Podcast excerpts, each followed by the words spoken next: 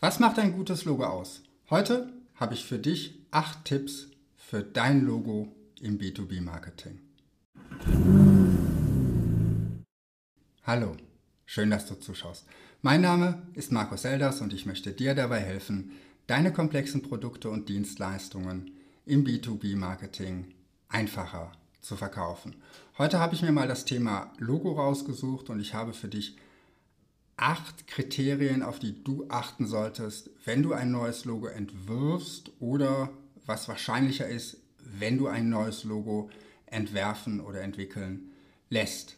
Und wir fangen gleich an mit einem der wichtigsten Aspekte. Ein gutes Logo ist vor allen Dingen unverwechselbar.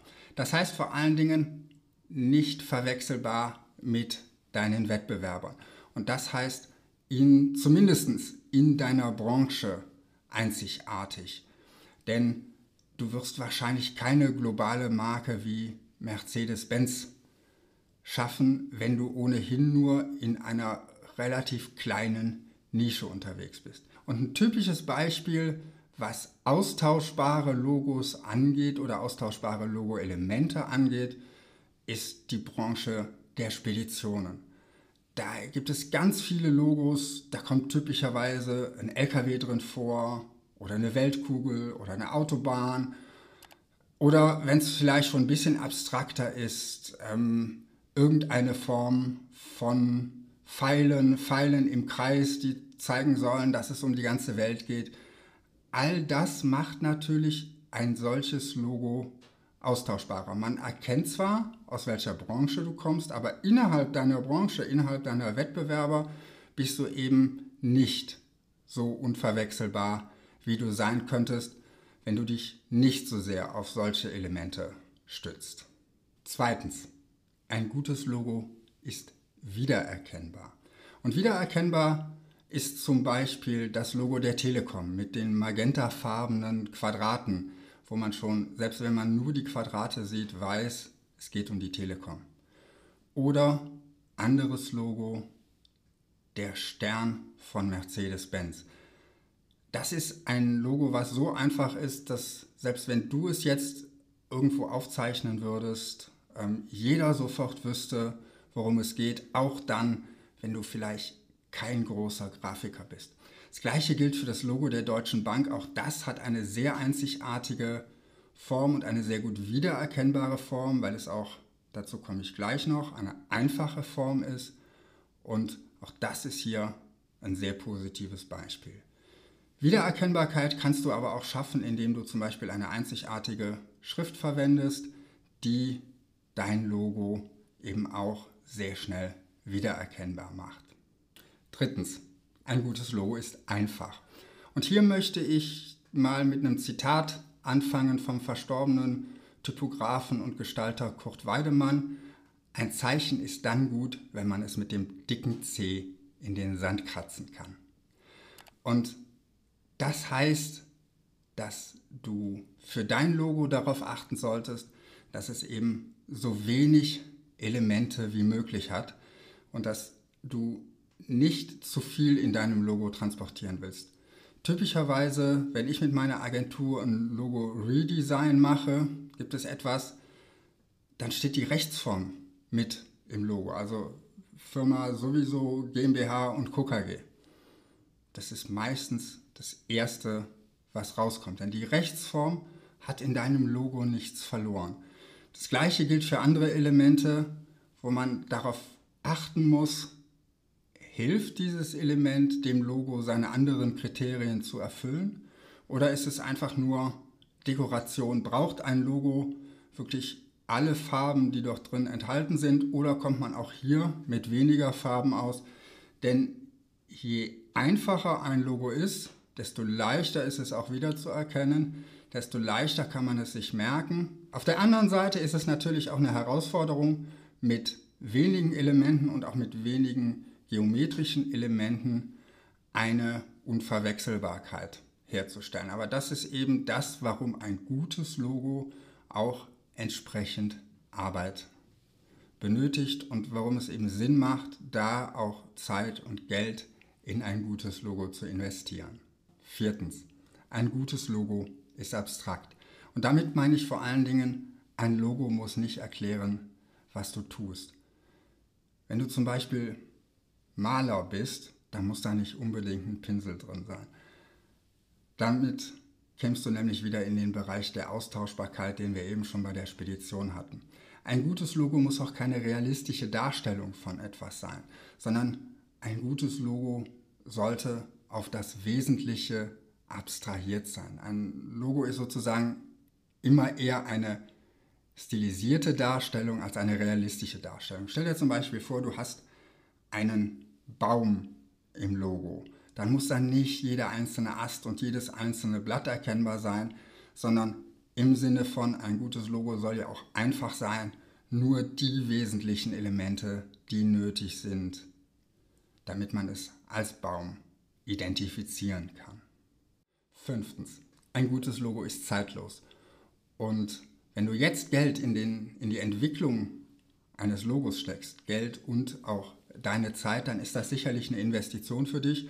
Wenn du aber betrachtest, wie lange du ein Logo einsetzen willst und was alles an dem Logo hinterher dranhängt, die Beschriftung deiner Firmenfahrzeuge, die Schilder an deinem Unternehmen, alle Drucksachen, deine Website, deine Visitenkarten, vielleicht, wenn du über den Handel verkaufst, Materialien, die bei deinen Händlern liegen. All das ist, über all das entscheidest du mit, wenn du dich für ein neues Logo entscheidest. Und damit dein Logo die volle Wirkung entfalten kann, braucht es auch eine gewisse Zeit. Darum sollte dein Logo, wenn du dich jetzt darauf festlegst, auch wirklich lange Bestand haben.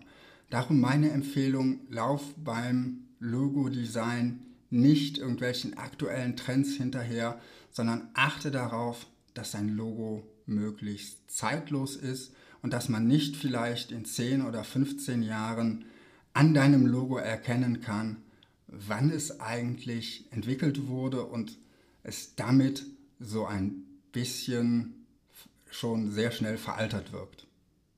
Das soll nicht heißen, dass du dein Logo nie wieder anfassen darfst. Auch große Marken entwickeln ihre Logos mit der Zeit immer weiter. Aber wenn du dir so ein frühes Logo und ein aktuelles Logo anguckst, wirst du in der Regel trotzdem erkennen können, welches Logo es ist. Es sind nur relativ kleine Veränderungen, wenn ein Logo von Anfang an gut war. Sechstens, dein Logo ist Bestandteil deines Corporate Designs.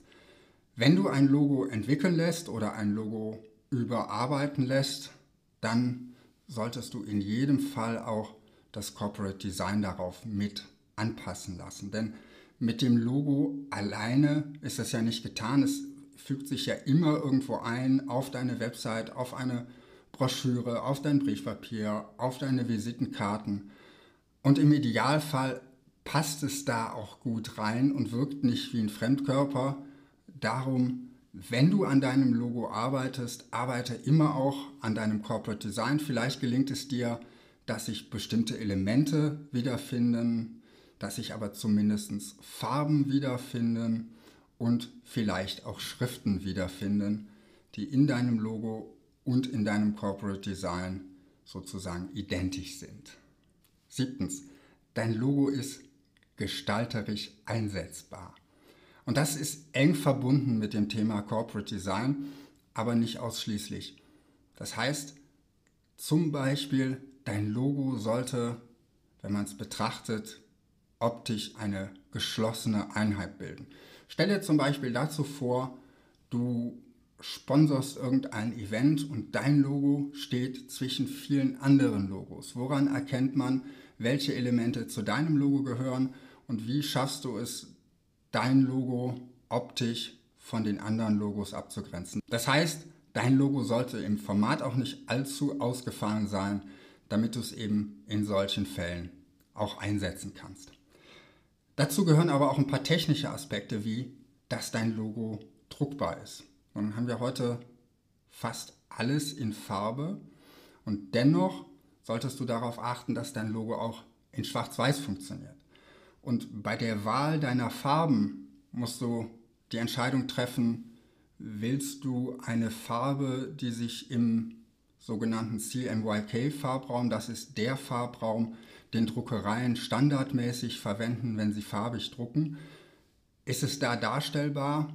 Oder hast du zum Beispiel ein sehr leuchtendes Orange in deinem Logo, wo du bei jedem Druckauftrag eine fünfte Farbe einsetzen musst, was all deine Drucksachen im Vergleich zum, zur Standarddrucksache gleich erheblich teurer machen. Und zwar nicht nur, weil es eine fünfte Farbe ist um ein paar Prozent, sondern oft ist es so, dass du damit in eine ganz andere Auftragsklasse kommst und dass es gleich, je nachdem, um ein Vielfaches teurer werden kann, etwas mit einer Schmuckfarbe zu drucken, im Vergleich zu, wenn du etwas druckst, was Standard ist. Und natürlich sollte dein Logo unter diesem Aspekt sowohl auf der Website funktionieren, es sollte funktionieren, wenn es auf einem Handy nur angezeigt wird, es sollte funktionieren, wenn es auf einem Plakat dargestellt wird, wo es sehr groß ist, oder eben irgendwo, wo es nur ganz klein dargestellt wird, oder wo vielleicht nur ein Teil des Logos dargestellt wird. Denk da zum Beispiel mal an dieses kleine Fafikon, was oben neben der Adresszeile im Browser eingeblendet wird. Und schließlich achtens, dein Logo passt zur Marke. Dazu sollte die von dir beauftragte Werbeagentur oder Designagentur sich wirklich intensiv mit deinem Unternehmen auseinandersetzen, damit eben das Logo nicht austauschbar und beliebig wird, sondern wirklich dein Unternehmen widerspiegelt. Das heißt, auch deinen Markencharakter widerspiegelt. Wenn du zum Beispiel einen sehr seriösen Eindruck machen willst, weil du vielleicht selbst so ein eher seriöser Typ bist, dann könnte zum Beispiel ein dunkles Blau als farbiges Element in deinem Logo enthalten sein und sicherlich auch eine andere Schrift, als wenn du ganz besonders innovativ und fortschrittlich dein Unternehmen präsentieren willst. Denk dir dazu zum Beispiel auch mal das Beispiel, wie würde ein Logo für ein fortschrittliches Technologieunternehmen aussehen und wie würde ein Logo für eine Kindertagesstätte aussehen. Wenn man das gut macht, kommen sicherlich zwei vollkommen unterschiedliche Ergebnisse dabei raus und das liegt eben daran, dass ein gutes Logo den Markencharakter auch widerspiegelt. Und schließlich, und das gehört auch dazu, du als Unternehmer solltest dich mit deinem Logo identifizieren können. Und das heißt jetzt bitte nicht, dass du das Logo nur nach deinem persönlichen Geschmack auswählst und sagst, oh, das gefällt mir, das ist meine Lieblingsfarbe, das nehme ich ins Logo oder das ist eine meiner Lieblingsformen, das muss unbedingt ins Logo rein. Es kann einen Aspekt ähm, ausmachen, aber du solltest sicherlich einen, einen Partner auf der anderen Seite haben, wenn du es in Auftrag gibst, der dir erklären kann, warum er gewisse Entscheidungen in deinem Logo getroffen hat und warum er dir genau dieses eine Logo präsentiert. Denn ich persönlich bin überzeugt, wenn dir ein Designer fünf, sechs, sieben, acht Logos präsentiert und sagt, suchen Sie sich eins aus, was Ihnen gefällt, dann hat dieser Designer seine Arbeit nicht bis zu Ende gemacht, weil er ist derjenige mit dem gestalterischen Know-how, mit der gestalterischen Expertise, der in der Lage sein sollte, wenn er intensiv mit dir gearbeitet hat, dir zu erklären, welches Logo das ist, was am besten zu dir und deinem Unternehmen passt. Das waren meine acht Tipps zum Thema was macht ein gutes Logo aus? Was denkst du darüber? Schreib es mir gerne unten in die Kommentare. Und natürlich, wenn dir das Video gefallen hat, lass mir gerne auch ein Like da. Falls du es noch nicht getan hast, abonniere Zeldas TV. Du bekommst ja jede Woche Tipps und Tricks, wie du deine komplexen Produkte und Dienstleistungen einfacher verkaufen kannst. Schreib mir auch gerne, zu welchem Thema du ein Video sehen möchtest zu welchem Thema aus dem B2B-Marketing. Ich freue mich, wenn du nächste Woche wieder zuschaust und wünsche dir bis dahin viel Erfolg in deinem Marketing.